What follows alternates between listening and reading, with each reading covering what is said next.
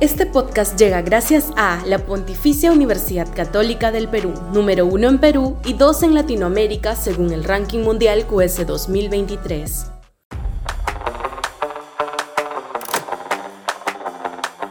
De la calma chicha a la inestabilidad reformista. Sudaca, Perú. Buen periodismo. El Perú político está viviendo un periodo de calma chicha inusual, imprevisto, luego del descalabro de diciembre y enero que amenazó con tirarse abajo al régimen y en esa tesitura, sin embargo, no se aprecia ni de parte del Congreso ni del propio Ejecutivo afán alguno de aprovechar este remanso temporal para emprender acciones de reformas, iniciativas políticas audaces, proyectos institucionales fundamentales.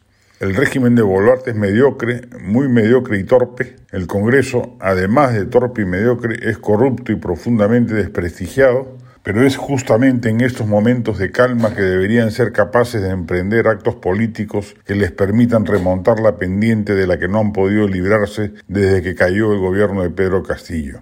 No hay, sin embargo, una sola iniciativa macro de peso refundacional en el panorama, todo no pasa de minucias, de escandaletes, de dimes y diretes, de proyectos fútiles, de reformas fallidas o erradas. El horizonte del bicentenario se ha reducido a la mera sobrevivencia de los dos principales poderes del Estado, que parecen creer, confiados, que la calma que transitamos ya significa estabilidad y no se percatan de que, por efecto de su medianía, pueden estar haciendo que esa relativa paz no sea más que el ojo del huracán. Lo más preocupante de este escenario es el papel de la oposición centrista o derechista. La de la izquierda no interesa, es irrelevante, inconsecuente, cínica y convenida, pero el centro y la derecha deberían aprovechar este periodo de relativa estabilidad para exigir que el Ejecutivo actúe con mayor hondura y sentido de perspectiva. Si se reacciona amorosamente, la tranquilidad relativa de la que se goza volverá a llevarnos a tiempos de agitación y entonces será tarde para preguntarnos por qué pasó ello. Nadie tendrá autoridad moral para darse por sorprendido.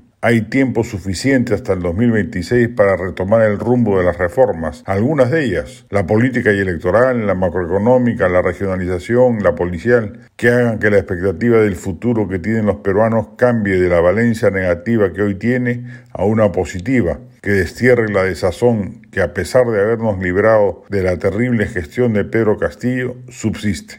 La calma chicha referida debe dar paso a la inestabilidad reformista.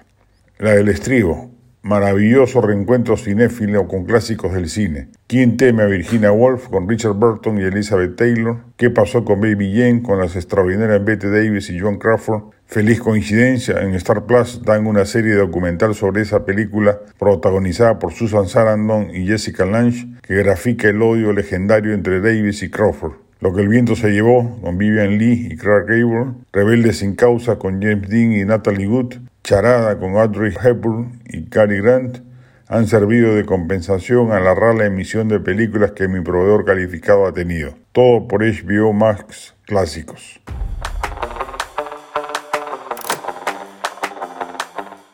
Este podcast llegó gracias a AFE, operador logístico líder en el mercado peruano que brinda servicios de almacenaje, transporte de carga, courier y cómics. Los puedes ubicar en www.afe.pe.